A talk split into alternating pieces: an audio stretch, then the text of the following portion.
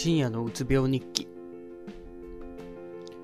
こんにちは深夜です。僕は大学2年生の夏休みにうつ病と診断され薬を飲みながら生活しています。この配信では僕がひど、えー、そんな僕が日頃あったことや考えたことを配信していくものです。今回は、えーと、僕の夏に対するトラウマとそれに対する克服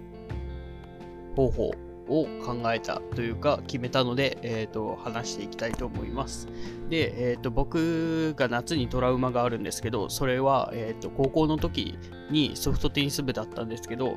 あのお盆の時期に、えー、と部活がありまして、で昼から暑い時期で昼からありまして、で炎天下の中ずっと運動してたんですけど、まあ、あの頃はまだ根性論が使えてた頃だったので、えっ、ー、と、ああいう腕がつったり足がつったりしても、まあ、全然気にせずに運動してたんですけど、そのそれまあ練習が終わって帰って、で、帰る前に自転車に乗ろうとした時に、えっ、ー、ともう一気に全身つって、で、その腹筋がつるっていう感覚がちょっと分かる人と分からない人がいると思うんですけど、腹筋がつったら息がしづらいというか、その過呼吸みたいな、その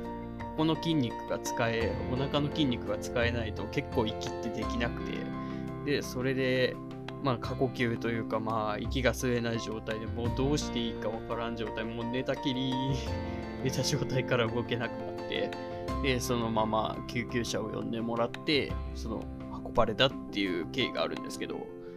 で、そこからですね、その運動するとすぐに足がつったりとか手がつったりとかして、で、その時の恐怖というか、救急車に乗った時の恐怖が、えー、と前戻ってきて、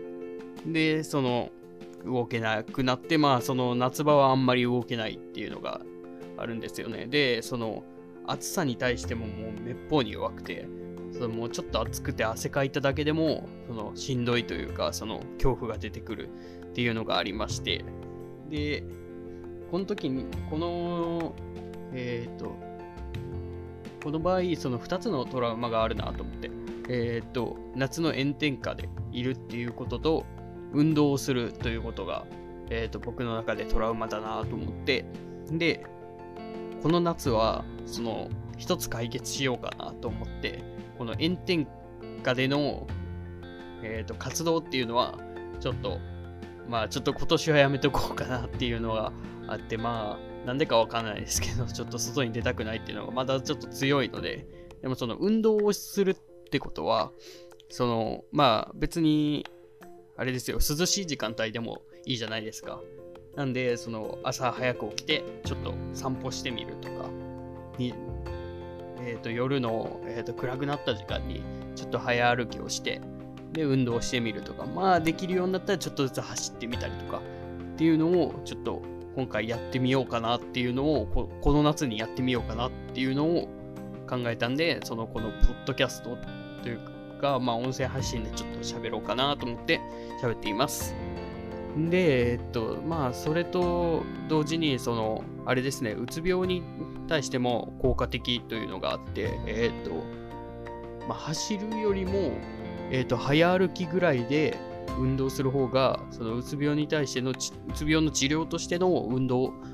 としては効果があるみたいなのを聞いたんで、えっ、ー、と、まずは、えっ、ー、と、毎日歩くというか、毎日歩くのは厳しいかもしれないですけど、まあ、その意識的に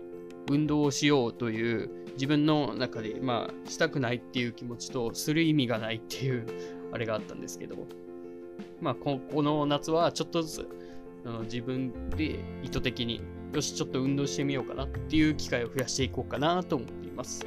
えっ、ー、と、こんな感じで今日は終わりたいと思います。えー、この配信では、えっ、ー、と、こんな感じで僕が、えっ、と、日頃のこと、日頃、まあ、日記のようなものです。えっ、と、題名にもあるんですけど、